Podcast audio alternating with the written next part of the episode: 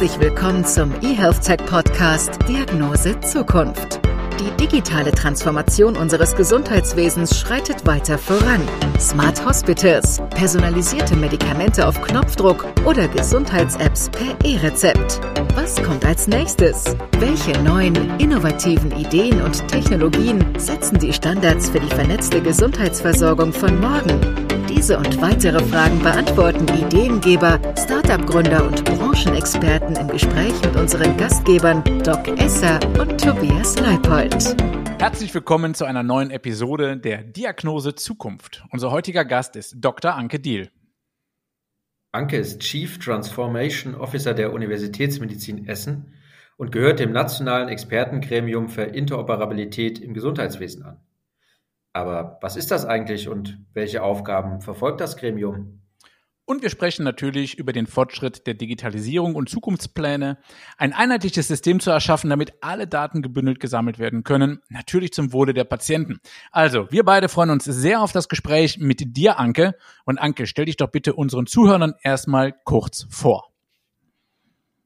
Ja, hallo in der Runde. Ich bin 53 Jahre alt, bin von Hause aus Ärztin, habe auch tatsächlich 15 Jahre lang am Bett gearbeitet, vier Jahre in der Neurologie, dann elf Jahre in der Radiologie und Neuroradiologie und habe auch in der Zeit ähm, mich viel mit klinischen Studien beschäftigt, habe dann gemerkt, Mensch, das Medizinstudium hat uns ja viel beigebracht, aber vieles auch nicht. Habe nochmal berufsbegleitend einen Master in Management gemacht, war acht Jahre lang fürs Land Nordrhein-Westfalen tätig, habe davon sechs Jahre lang den Fachbereich Versorgungsstrukturentwicklung für NRW geleitet.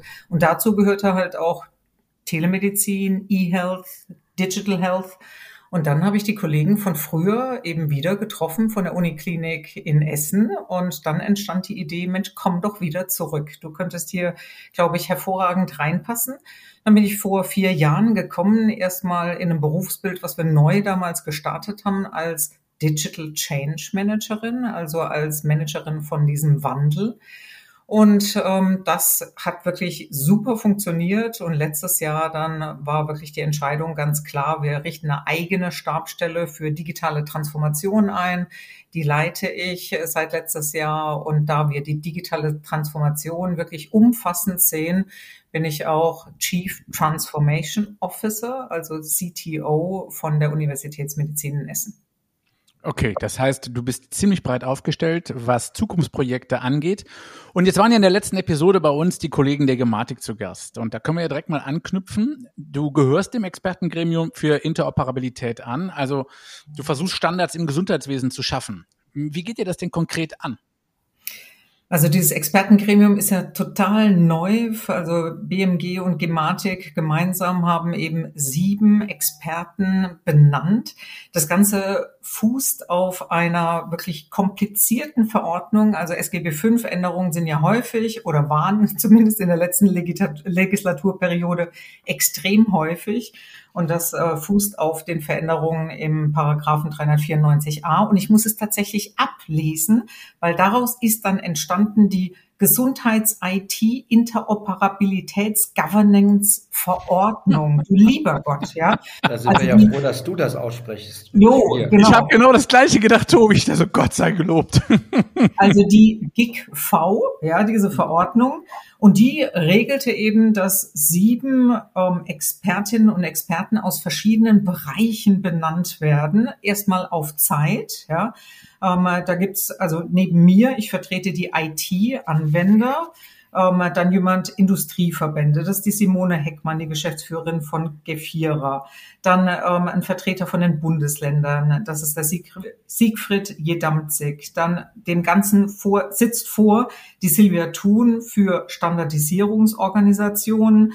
Dann gibt's noch jemand für die Krankenkassen, das ist die Susanne Otzegowski dann für Fachgesellschaften der Jörg Stutzinski und dann für die wissenschaftlichen Einrichtungen der Martin Sedelmeier. Das heißt, wir sind wirklich von verschiedenen, ganz verschiedenen Aspekten, die sich alle um Interoperabilität ja bemühen müssen. Das ist das Ziel von dem Ganzen, um wirklich auf der einen Seite für die Nutzerinnen und Nutzer ähm, das zu glätten und aber auch natürlich für Patient und Patientin. Ich glaube, das ist eine ganz spannende Aufgabe, wenn so unterschiedliche Bereiche zusammentreffen und miteinander verbunden werden. Und äh, du sagtest, ihr arbeitet aktuell an einem Arbeitsprogramm. Ähm, und vielleicht kannst du uns dazu auch noch ein paar Hintergründe sagen, was ihr dort vorhabt ohne zu tief reinzugehen? Also wir machen ja äh, öffentliche Sitzungen, wo man im Grunde äh, auch äh, sich beteiligen kann und man kann sich vor allem beteiligen, eben indem man sich als Experte, Expertin für diese verschiedenen Bereiche bei der Gematik meldet. Da ist äh, eben auf der Plattform äh, ist ein Bewerbungslink äh, drin. Das heißt, nicht wir vier, wir sieben werden maßgeblich diese Arbeit machen, sondern das ist so zu sehen, dass wir wirklich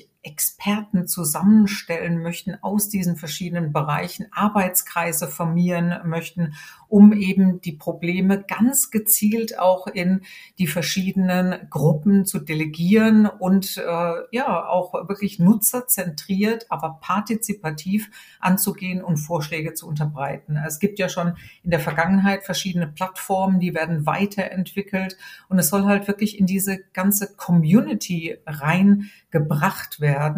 Und dann werden immer wieder neue auch ähm, Expertinnen und Experten gewählt für eine bestimmte Zeit, ja, stehen in diesen öffentlichen Sitzungen bereit für Diskussionen, werden bestimmte Probleme aufgreifen, die dann runterdeklinieren in Arbeitskreise, äh, die sich dann im Detail kümmern und hoffentlich dieses ganze Thema Interoperabilität wirklich weiter vorantreiben, weil das ist ja das Kernproblem, ne? die verschiedenen Partikularinteressen, die in der Vergangenheit einfach verhindert haben, dass wir interoperabel miteinander arbeiten.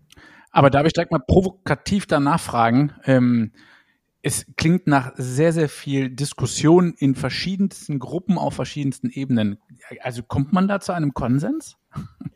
Auf jeden Fall. Also die Gematik ähm, musste ja schon von Gesetz her eine Koordinierungsstelle einrichten. Und äh, das ist schon auch in einen festen Rahmen gepresst, sage ich jetzt mal. Ja, wir müssen da liefern. Und ehrlich gesagt, das ist auch gut so, weil wenn wir nicht liefern, dann werden wir abgesetzt und dann werden andere Leute bestimmt. Ja, es hat ja auch vom zeitlichen Scope her jetzt gerade wie diese Einführungen von den verschiedenen Anwendungen, E-Rezept, EAU, überhaupt die elektronische Patientenakte hat ja festgelegte zeitliche Bedingungen. Und da ist es, glaube ich, ganz gut, wenn man diese übergreifende Diskussion auch noch sucht. Also es, es kann ja irgendwie nicht sein, dass wir in Deutschland immer wieder hinterherhinken.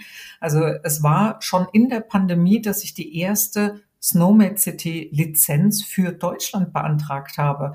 Und ich meine, äh, im Ausland arbeiten die verschiedenen Staaten schon sehr lange mit diesen internationalen Nomenklaturen und da müssen wir uns endlich mal auf die Hinterfüße stellen und da mitmachen. Was versteht man darunter? Kannst du das ein bisschen näher erläutern? Genau, also es gibt so äh, internationale Klassifikationssysteme und äh, in Deutschland ist es eben zum Beispiel so, dass wir damit noch äh, erst angefangen haben zu arbeiten, also zum Beispiel äh, Laborsysteme, Loink oder so, ja. Ähm, das heißt, die kodieren ganz genau nicht nur in welchem, mm, in welcher Einheit ein Wert gemessen wird, wie jetzt äh, zum Beispiel, was kennt der Bürger, ähm, den Hämoglobinwert im Blut, ja, nicht nur in welcher Einheit der äh, quasi ähm, gemessen wurde, sondern es wird auch in dieser Klassifikation festgehalten, wo wurde denn das Blut abgenommen? Wurde das venös abgenommen, arteriell abgenommen, wurde es kapillär abgenommen? Mit welcher Methode wurde es analysiert? In welchen Röhrchen wurde es gelagert? War da EDTA drin? Was war da drin? Wie wurde das hinterher mit welchen Arrays äh, analysiert? Und das steckt alles in dem Code Code, so dass es dann absolut vergleichbar ist. Und so gibt es halt internationale Klassifikationssysteme, um nicht nur die Dezimalzahlen vorne miteinander zu vergleichen, sondern auch tatsächlich wirklich den ganzen Prozess der Abnahme, der Bestimmung bis hin zur Einheit. Vielen Dank. Das ähm, ist, ist, ähm, führt ja auch ein bisschen zu der Frage dann, äh, über wie, wie vielleicht auch die Patienten davon profitieren können. Es ist ja so, dass ihr euch beschäftigt mit der Verbindung von System und der Sprache. ähm, und wie können die Schnittstellen ge äh, gestaltet sein. Aber vielleicht kannst du uns auch noch sagen, ähm, was das, was der Patient am Ende des Tages davon mit nach Hause nehmen kann oder davon. Genau, also der Patient soll ja eine elektronische Patientenakte bekommen und in dieser Akte sollen im Grunde die Daten, die Gesundheitsdaten von dem Patienten, der Patientin nicht nur gesammelt werden, sondern in erster Linie müssen die verschiedenen Daten nicht in Datensilos gefangen sein, sondern die müssen miteinander interagieren. Also ähm, stellt euch vor, wenn ich jetzt ein, ein Foto nehme, ja, also wenn ich jetzt äh, mein Röntgenbild von der Lunge nur als Foto irgendwo abgespeichert habe, dann kann das nicht weiter analysiert werden. Ja, dann kann im Grunde diese Information nicht in andere Dinge einfließen. Und das ist etwas, was die Interoperabilität eben versucht äh, zu aufzuheben, dass die Daten so strukturiert sind und nach einer festgelegten kompatiblen Nomenklatur, dass man sie miteinander verarbeiten kann. Und das wäre etwas Maßgebliches für den Patienten, dass eben zum Beispiel Gesundheitsdaten, die der Niedergelassene, wie zum Beispiel du, ähm, erhoben hast, dass die genauso lesbar und weiterverarbeitet, äh, verarbeitbar sind wie Daten, Gesundheitsdaten aus eben dem Krankenhaus oder perspektivisch aus natürlich qualifizierten, zertifizierten Systemen wie Wearables, also quasi ähm, Messgeräte, die man am Körper trägt. Warum sollen diese Daten nicht auch zukünftig weiter verarbeitet werden und in eben eine gemeinsame Gesundheitsdatenanalyse einfließen? Es klingt super gut. Jetzt stelle ich mir natürlich die Frage, ähm, ich weiß, dass ihr in Essen auch schon äh, Smart Hospital Projekte laufen habt. Wie wird denn sowas eigentlich angenommen und wie ja, transportiert ihr diese neuen sektorialen Prozesse an die dort Arbeitenden?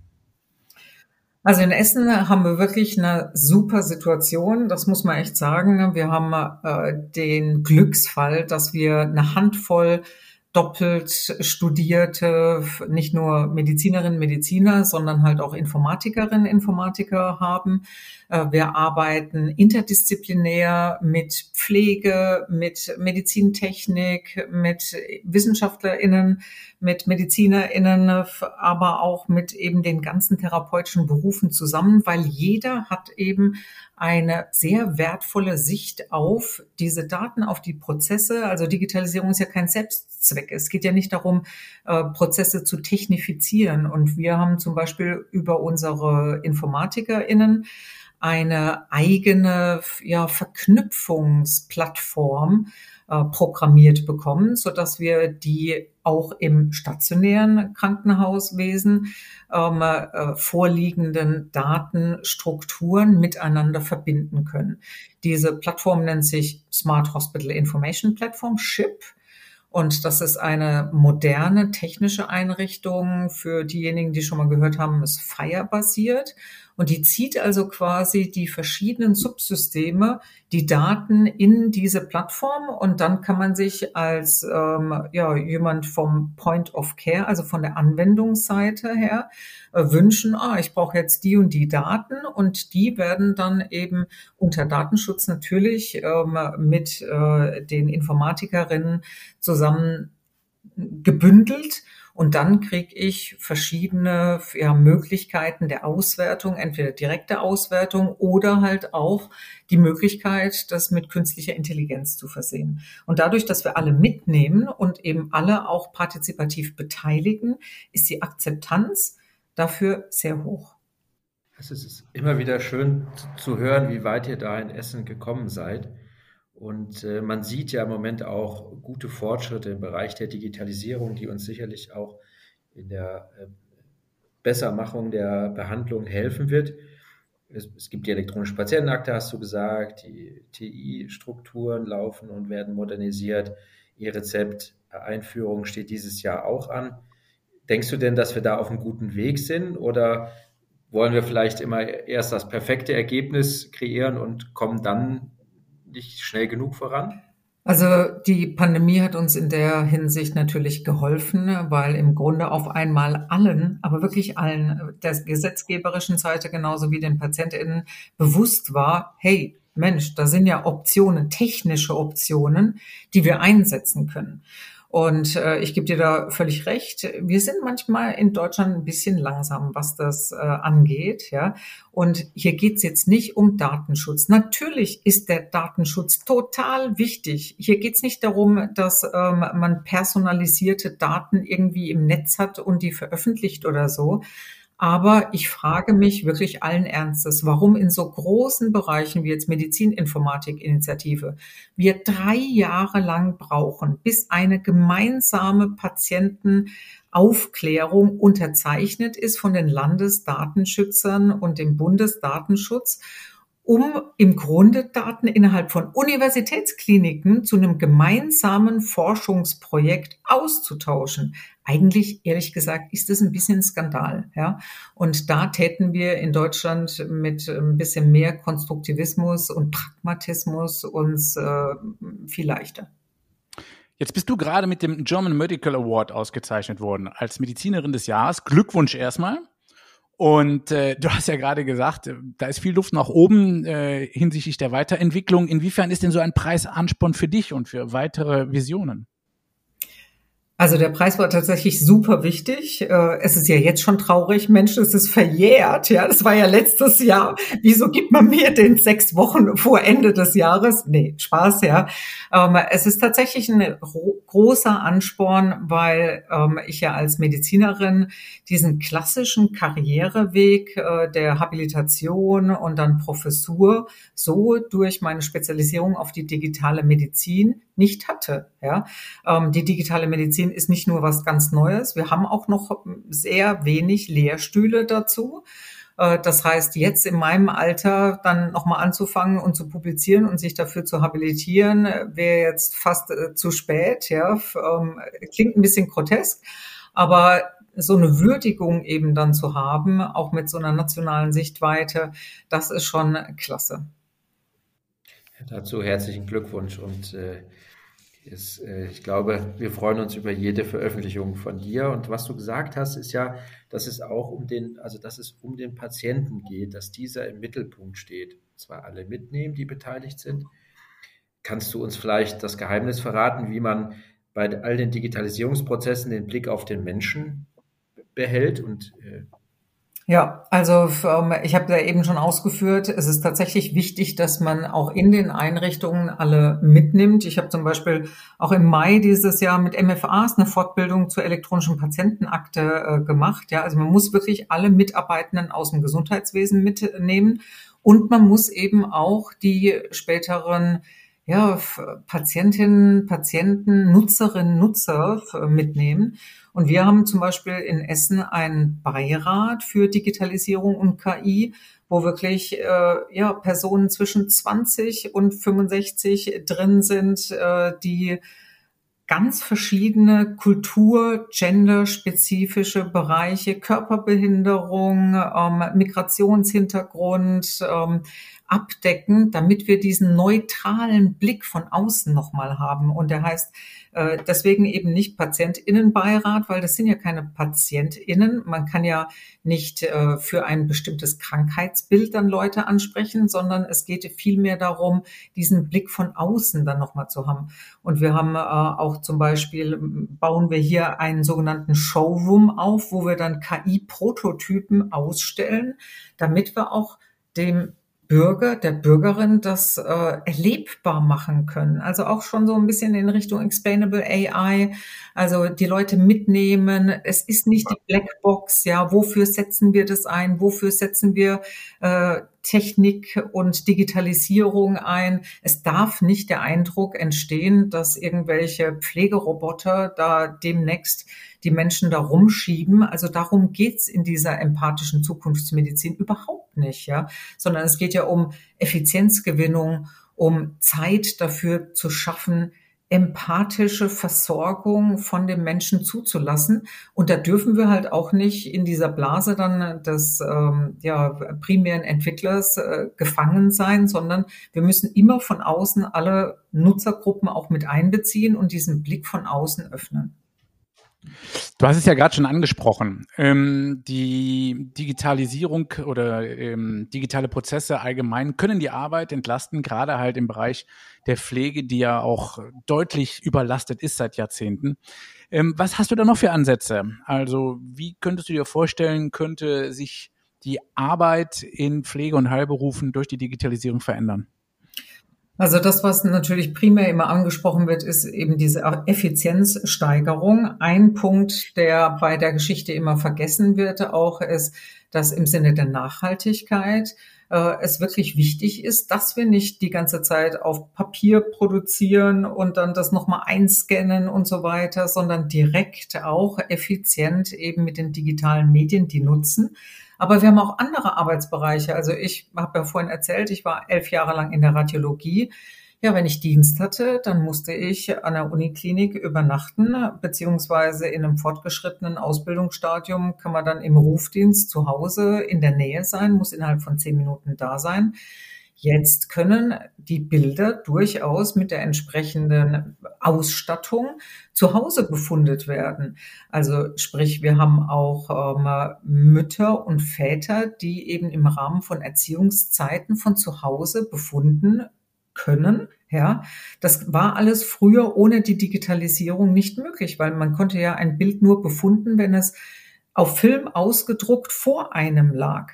Und das haben wir natürlich in vielen Bereichen. Also wir planen zum Beispiel unsere Kernspintomographien von einem Planungszentrum zentral von der Uniklinik und wir haben ja verschiedene auch bettenführende Standorte innerhalb von Essen, äh, die dadurch mit abgedeckt werden. Oder wir haben Apps im Einsatz. Also zum Beispiel unser Transplantationsteam hat eine App und wenn dann ein Organ gemeldet wird, was auf einen Spender von der Essener, äh, nee, was auf einen Empfänger aus der Essener Liste passt, dann geht die Alarmierung, die Diskussion ähm, komplett innerhalb von dieser App. Passt es? Welche Faktoren sind zu berücksichtigen? Ähm, man kann in wirklich hochauflösenden, wir nennen das DICOM-Formaten, auch Bilder nochmal angucken. Man kann verschiedene andere Untersuchungsergebnisse sich ansehen und bis hin zu eben diesem Signal, Jetzt kommen alle vom Transplantationsteam rein.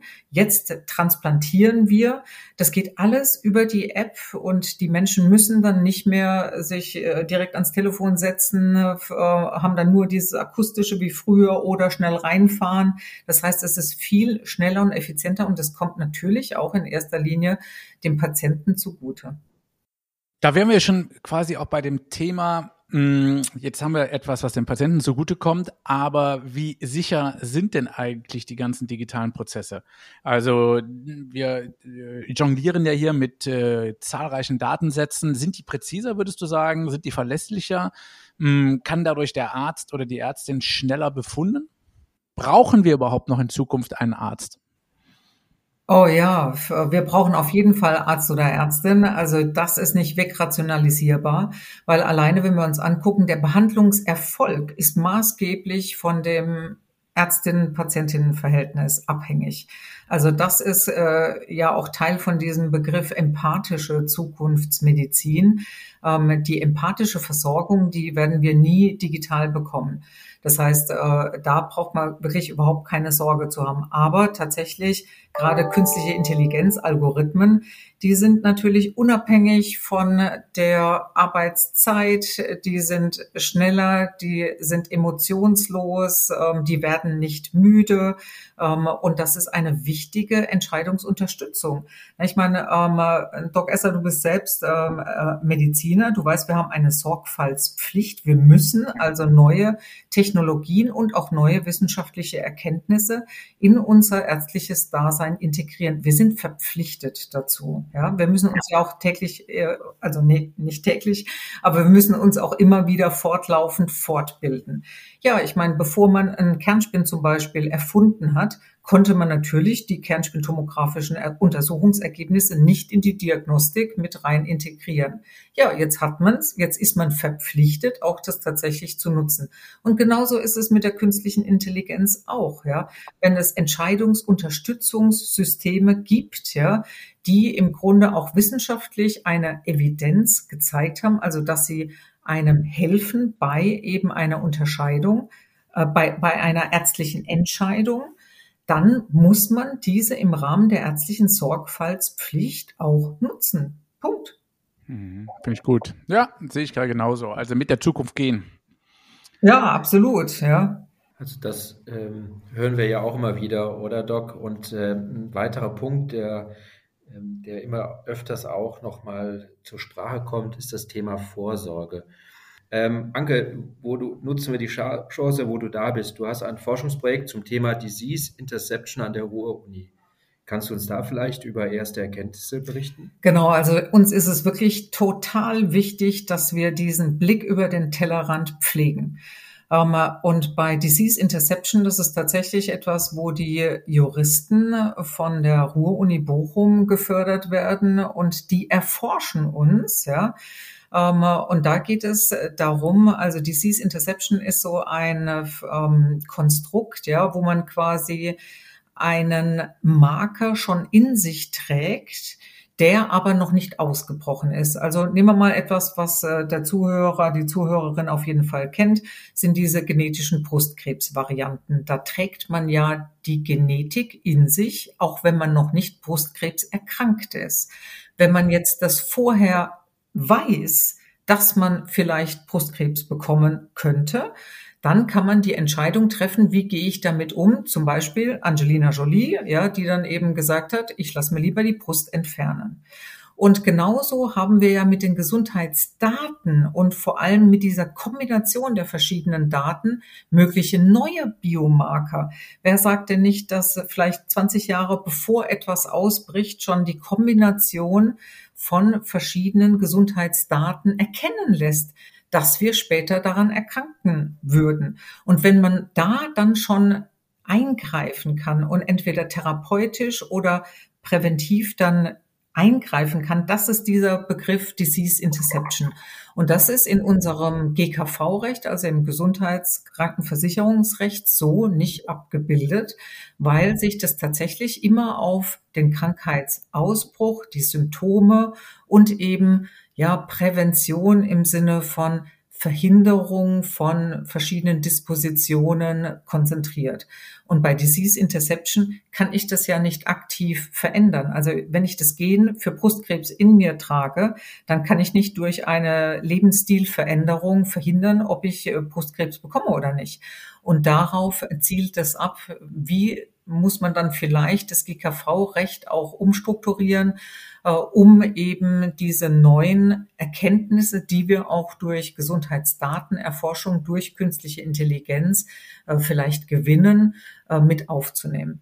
Aber erklär das mal jetzt an einem ganz äh, praktischen Beispiel. Was wird das denn dann jetzt bedeuten für einen Patient, der eben diese Genetik in sich hat? Also im Moment haben wir, ach so, für, für die Genetik. Ich dachte jetzt für die Biodaten. Ja, ähm, okay, für die Genetik ist es tatsächlich so, äh, dass wenn jetzt jemand erkrankt an Brustkrebs, macht man tatsächlich dann familiäre Untersuchungen, spricht die anderen Mitglieder an und muss dann wirklich eine ganz dezidierte personenbezogene Beratung in Bezug auf eine Entscheidung mit dem Umgang mit dieser möglichen kommenden Erkrankung ähm, dem Patienten, der Patientin in, im Regelfall äh, anbieten. Also zum Beispiel in Abhängigkeit dessen, hat die Frau, die das äh, bekommen könnte, schon Kinder oder nicht? In welcher Lebenssituation? Wie alt äh, ist äh, diejenige? Und dann kann man halt im Grunde eine Beratung machen. Okay, so und so hoch sind die Chancen, dass man die Erkrankung bekommt. Macht man häufiger Untersuchungen? Entfernt man die Brust? Ja, aber das muss man mit dem Patienten personalisiert, also wirklich persönlich, ja, erarbeiten und die Entscheidung gemeinsam informiert auf Augenhöhe dann treffen. Okay, spannend. Also im Prinzip überall geht es in Richtung individualisierte Medizin, wie es eigentlich auch sein sollte zukünftig. Ne? Genau, individualisiert, also wir nennen das personalisierte Präzisionsmedizin. Äh, und das ist eben auch der Zugewinn von diesen Gesundheitsdaten, wenn wir die standardisiert miteinander kombinierbar, also auch aus dem niedergelassenen Bereich, vom Krankenhausbereich, durch Wearables und, und so weiter, mehr integrieren könnten, dann könnten wir vielleicht auch Verläufe schon vorzeitig absehen und persönlich beraten und sagen, oh, das geht jetzt in die und die Richtung, wie wäre es denn mal mit dem Ansatz, ja? Das ist etwas, was unsere, unser Ziel ist. Okay, und da hoffen wir natürlich, dass du dieses Ziel nicht aus den Augen verlässt. Wir sind fast am Ende und ähm, zum Schluss würden wir dich noch bitten, einmal aus dem Nähkästchen zu plaudern, ob du denn trotz der ganzen, trotz der ganzen Digitalisierung eine analoge Gewohnheit hast, die sich definitiv nicht digitalisieren lässt. Jo, habe ich tatsächlich. Also ich muss gestehen, jetzt in der Pandemie musste ich das leider ausprobieren und habe festgestellt, ey, ich kann das nicht. Also ich äh, bin seit Jahren Mitglied in einem Fitnessstudio und ich gehe total gerne, mein Mann wurde unten zu Hops-Kursen, also wo man zu Musik einfach äh, rumhopst und äh, sich austoben kann, ja. Und das gab es natürlich dann auch digital, das gab es zu Hause, für, ähm, auf dem Smartphone. Es gibt es auch als virtuellen Kurs im Studium. Und ich muss sagen, das funktioniert für mich nicht. Ich brauche mhm. irgendwie die anderen außen rum. Ich brauche einen, der in die Hände klatscht und mal sagt, ja, go, ja, so, ähm, ja, come as you are, leave as a star. Ja, war so immer unser Motto. Ja. Ich kann es voll nachvollziehen und schönen Gruß an deinen Mann. Ich habe mal diese Hops-Kurse mitgemacht und die sind äh, furchtbar anstrengend. Aber machen so Spaß, echt, ja. Absolut, absolut. Dann lass uns zur letzten Frage, liebe Anke Hobson. Und zwar, äh, wie lautet deine persönliche Diagnose Zukunft?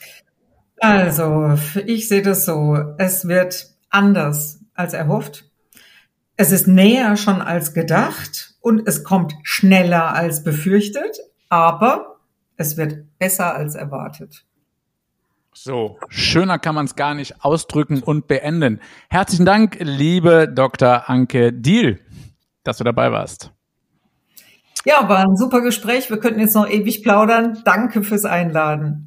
Sehr, sehr gerne. Das setzen wir fort. Das war eine weitere Episode der Diagnose Zukunft mit unserem heutigen Gast Dr. Anke Diel, ihres Zeichens Chief Transformation Officer der Universitätsmedizin in Essen.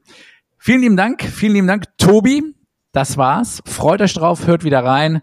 Das war Diagnose Zukunft mit dem Tobias Leipold und dem wunderbar hopsenden Doc Esser. Tschüss. Wir hoffen, wir konnten Ihnen neue Denkanstöße geben und sind gespannt auf die nächste Episode Diagnose Zukunft. Was denken Sie, wie die Digitalisierung die Gesundheitsversorgung verändert? Wir freuen uns auf Ihre Meinung, neue Ideen und Gedanken. Schreiben Sie uns an redaktion.diagnosezukunft.de. Folgen oder bewerten Sie uns gern auf Spotify, Apple Podcasts, Google Podcasts, Podimo oder Deezer. Vielen Dank fürs Zuhören. Bleiben Sie gesund.